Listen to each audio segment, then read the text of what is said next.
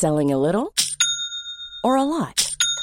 Shopify helps you do your thing however you cha-ching. Shopify is the global commerce platform that helps you sell at every stage of your business. From the launch your online shop stage to the first real life store stage, all the way to the did we just hit a million orders stage. Shopify is there to help you grow. Shopify helps you turn browsers into buyers with the internet's best converting checkout. 36% better on average compared to other leading commerce platforms because businesses that grow grow with Shopify. Get a $1 per month trial period at shopify.com/work. shopify.com/work. Pues vamos a platicar ahora sí con el, el, director de general del Grupo Aeroportuario de la Ciudad de México, con el ingeniero Gerardo Ferrando Bravo, a quien me da gusto saludar en la línea telefónica. ¿Cómo está, ingeniero? Muy buenos días. Mario, muy buen día a ti y a tu auditorio, a tus órdenes. Pues, eh, a ver, vamos entrando en, materia con este asunto. Eh, ¿Qué le parece si, si, primero hablamos de esto que comentaba ayer el subsecretario eh, Morán con respecto a que no va a ser necesaria esta, esta vía confinada entre el Aeropuerto Internacional de la Ciudad de México y el Aeropuerto de Santa Lucía y después le entramos a este tema importante que, que pues la revista, la publicación Ranking de Mega Hubs le dio al Aeropuerto de la Ciudad de México? Eh, con todo gusto, con todo gusto, Mario. Mira, desde que iniciamos eh, la actual administración en diciembre del 18, sí, a pasos realmente muy, muy acelerados, hemos ido conformando la opción para atender la demanda aeroportuaria en el centro del país. Eh, con lo que ahora llamamos el sistema aeroportuario metropolitano. Ahora, eh, tú sabes, este sistema está integrado por Ciudad de México, Toluca y el nuevo aeropuerto en Santa Lucía. De las primeras eh, visiones, de los primeros estudios que se llevaron a cabo, se contemplaba una, una vía, como se ha señalado, una vía confinada, donde de origen se pensaba tener autobuses confinados en una eh, vía elevada, que posteriormente podrían haber evolucionado a un sistema férreo. Ya cuando entramos en los de estudios más detallados, ya cuando se desarrolló el plan maestro para el desarrollo de Santa Lucía y el complemento del sistema aeroportuario metropolitano, se vio en diferentes escenarios que las posibilidades de que un pasajero vaya de Ciudad de México a Santa Lucía y viceversa realmente eran bajas, ¿sí? Eh, hoy, como tú sabes, existe la conformación de grupos aeroportuarios en donde se complementan vuelos internacionales con vuelos locales, ahí se da la conectividad. Entonces, por otro lado, eh, tenemos un grupo que está analizando todo el tema de movilidad entre Toluca, Santa Lucía, Ciudad de México. Ahí participan los gobiernos de los estados de Hidalgo, Estado de México, Ciudad de México, los gobiernos municipales, el Instituto Mexicano del Transporte, y la verdad es que hay un sinnúmero de vías ya existentes que se pueden mejorar y pueden realmente eh, brindar una opción de traslado razonable, en tiempo razonable. Eh, se está viendo la posibilidad del ferrocarril de Buenavista que llegue también a Santa Lucía. Eh, se inaugura ahora en junio una nueva autopista entre Naucalpan y el aeropuerto de Toluca. En fin, hay una serie de opciones para asegurar que la movilidad actual se pueda ir mejorando y en un plazo razonable eh, tener opciones tanto al poniente como al sur, como al norte, como al oriente. Entonces, efectivamente, la declaración de, de Eligio Morán, el subsecretario, apunta en este sentido, esa obra eh, ya no está siendo considerada.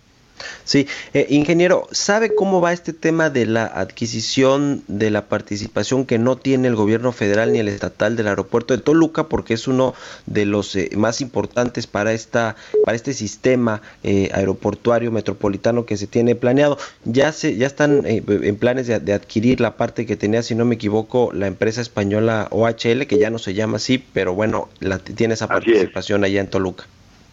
Sí, mira, de esto te puedo comentar con el detalle que puedo dentro de los términos del convenio de confidencialidad que firmamos con esta empresa que como tú te, te refieres era OHL, actualmente es Aliática, un fondo de origen australiano. Sí, eh, sí. Y bueno, desde, te diría, en marzo del año pasado empezamos las pláticas con Aliática con el gobierno del Estado de México, que es otro de los accionistas del aeropuerto, y todos llegamos a un buen entendimiento. Hoy la distribución accionaria de eh, AMAIT, que es la, eh, eh, la sociedad administradora del aeropuerto de Toluca, distribuye el 26% lo tiene el Estado de México, 25% lo tiene el gobierno federal a través de ASA y 49% lo tiene Aliática. Como Toluca es un elemento muy importante para esta triada de aeropuertos, eh, el gobierno federal consideró conveniente poder tener la mayoría para poder eh, hacerse cargo de la operación del aeropuerto. Entonces, de ahí iniciamos las gestiones para que fuera el gobierno federal a través del grupo aeroportuario, que obtuviera el 49% de las acciones de Aliática. Eh, tú bien sabes que para estos procedimientos hay que hacer auditorías de carácter financiero, de carácter legal, laboral, el llamado due diligence, eh, poder obtener una referencia experta del valor que pueden tener las acciones, el llamado fairness opinion. Aleática ha hecho, ha hecho su ejercicio, Grupo Aeroportuario por su cuenta también el nuestro, y podría señalarte que estamos a ya pocas semanas. Yo pensaría que a principios del próximo mes podemos estar concluyendo esta esta negociación. Ya. Ahora, bueno, ahí qué va a pasar? Eh, Toluca, que hoy es una paraestatal del Estado de México, pasará a ser una empresa paraestatal federal. Y por último, te señalo, hay el acuerdo con el Estado de México que ellos incrementen su parte accionaria del 26 al 49 y el gobierno federal quedaremos con el 51%. Ya, muy bien. Oiga, ingeniero, en un minutito antes de que se nos, acoma, nos coma el tiempo, quiero sí. platicar sobre este ranking del, de Mega Hubs que puso al Aeropuerto Internacional de la Ciudad de México como la eh, terminal aérea más importante de América Latina y una de las 15 más importantes Así a nivel es. mundial. Cuéntenos un poquito de esta eh, distinción que le hacen y también de la, el tema de la saturación, cómo va ese desahogar sí. la, las horas pico de, del aeropuerto. Claro que sí, Mario. Pues mira, son de los contrastes de, un aeropuerto que ha llegado a su límite de capacidad, esto 50 millones de pasajeros, el número de operaciones que actualmente se realizan y por eso queremos complementarlo con Toluca y, y en, en un futuro cercano con el aeropuerto de Santa Lucía. Ahora, qué importante que se reconozca que somos el aeropuerto más importante de América Latina en cuanto a las opciones para el pasajero. ¿Sí? Eh, somos el quinto en el continente, o sea, está Toronto, están varios aeropuertos de Estados Unidos y somos el decimoquinto en el mundo. Eh, el aeropuerto que más oferta de conexiones eh, de vuelos ofrece al usuario es Londres y México, pues ni más ni menos es el, el número 15. Esto te habla de una de las facetas del gran aeropuerto que hoy tenemos. Bueno, pues eh, enhorabuena por, por esta eh, distinción. Le agradezco mucho, como siempre, ingeniero eh, Gerardo Ferrando Bravo, director general del Grupo Aeroportuario de la Ciudad de México, que nos haya tomado la llamada aquí en Bitácora de Negocios. Mario, a tus órdenes y gracias que nos permites exponer estos temas con tu auditorio. Buen día.